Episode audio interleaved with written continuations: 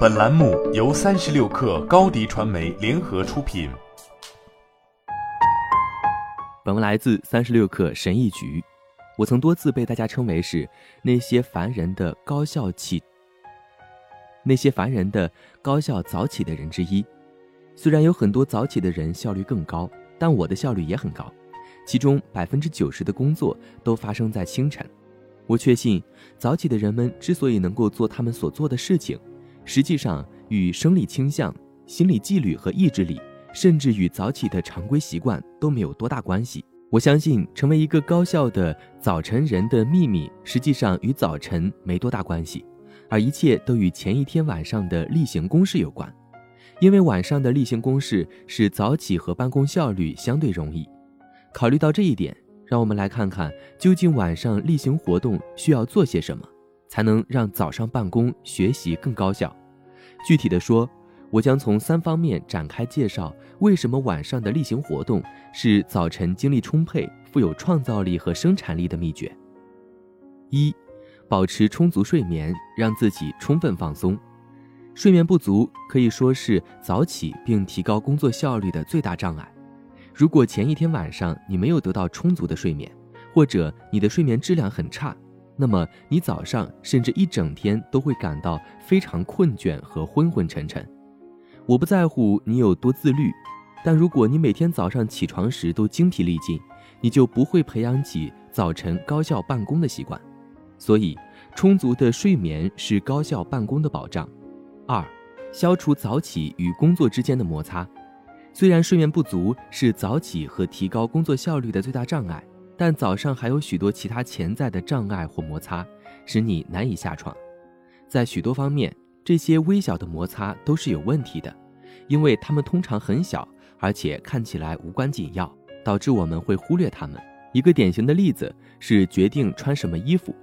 这听起来十分愚蠢，但必须花时间决定、寻找、试穿、否决。然后找到并穿上其他衣服，这是一个耗时且耗费精神的过程。我们早上做的各种各样的小事情也可以这样说，所有这些都会成为阻碍，阻碍我们很难快速起床并开始高效工作。与其花费精神和体力去一大早做这些事情，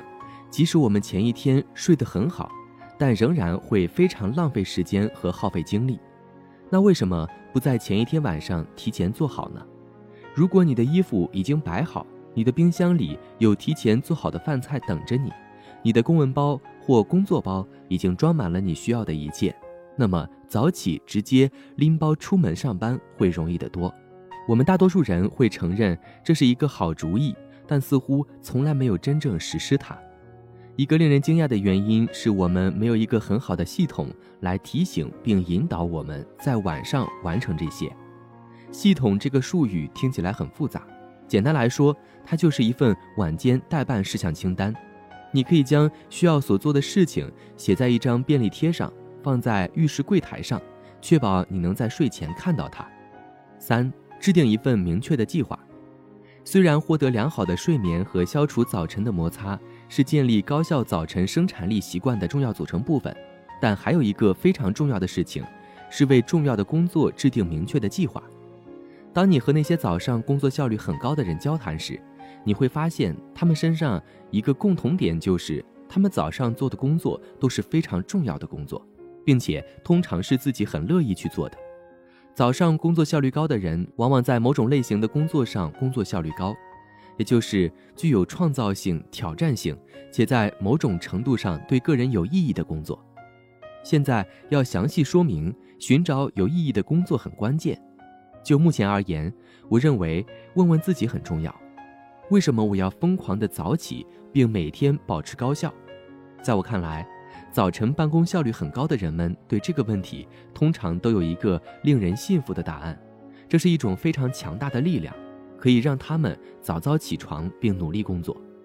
通过为有意识和轻松的晚间例行活动为自己创造空间。我们可以大大减少在准备早起并提高工作效率与打盹，然后在接下来的时间里为此感到内疚之间的摩擦。